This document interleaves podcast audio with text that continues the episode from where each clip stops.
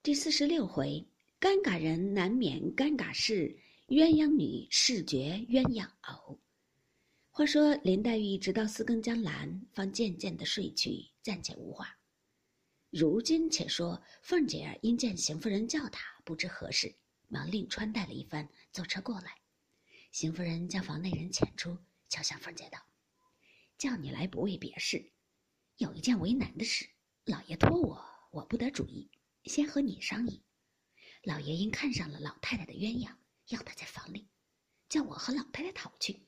我想这倒平常有的事儿，只是怕老太太不给。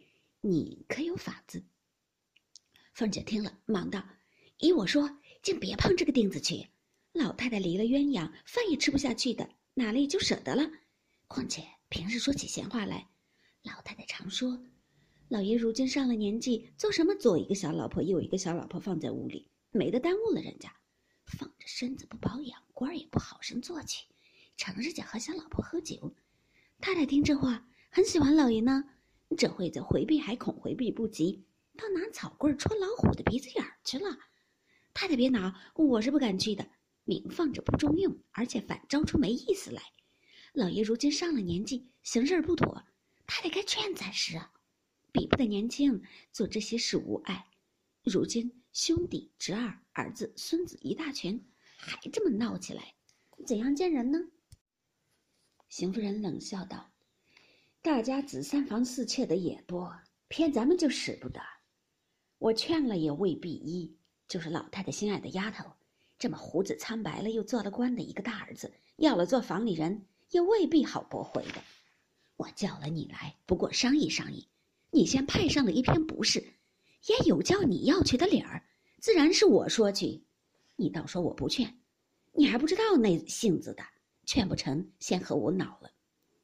凤姐知道邢夫人秉性愚犟，只知承顺假设以自保，次则兰具财货为自得，家下一应大小事务俱有假设摆布，凡出入银钱事务一经他手，便客色异常。以假设浪费为名，须得我就征俭省，方可长补。儿女奴仆一人不靠，一言不听的。如今又听邢夫人如此的话，便知她又弄左性，劝了不中用，连忙陪笑说道：“太太这话说的极是，我能活了多大，知道什么轻重？想来父母跟前，别说一个丫头，就是那么大的一个活宝贝儿，不给老爷给谁？背弟弟的话哪里信的？我竟是个呆子。”梁二爷或有日得了不适，老爷太太恨得那样，恨不得立刻拿来一下子打死。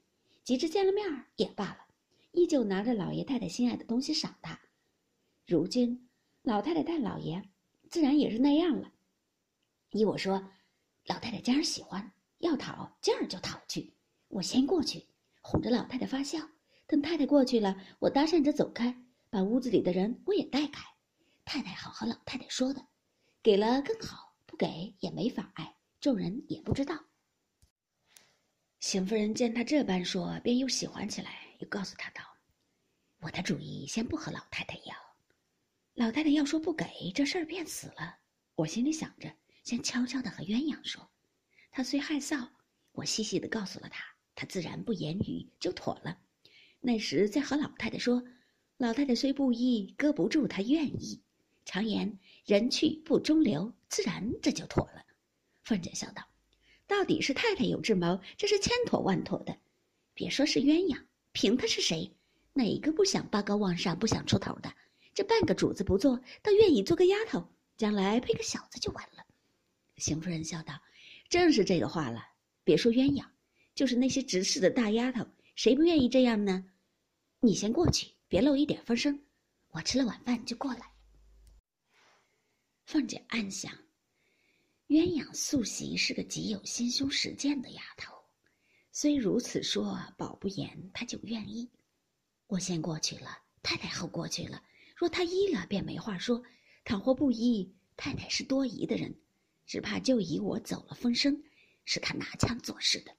那时太太又见了应了我的话，羞恼变成怒，拿我出起气来，倒没意思。不如同着一起过去了。他依也罢，不依也罢，就移不到我身上了。想必阴笑道：“方才临来，舅母那边送了两笼子鹌鹑，我吩咐他们炸了，原要赶太太晚饭上送过来的。我才进大门时，见小子们抬车，说太太的车拔了缝，拿去收拾去了。不如这会子坐了我的车，一起过去倒好。邢夫人听了，便命人来换衣服。凤姐忙着服侍了一回，娘儿两个坐车过来。凤姐又说道：“太太过老太太那里去，我若跟了去，老太太若问起我过去做什么，倒不好。不如太太先去，我脱了衣裳再来。”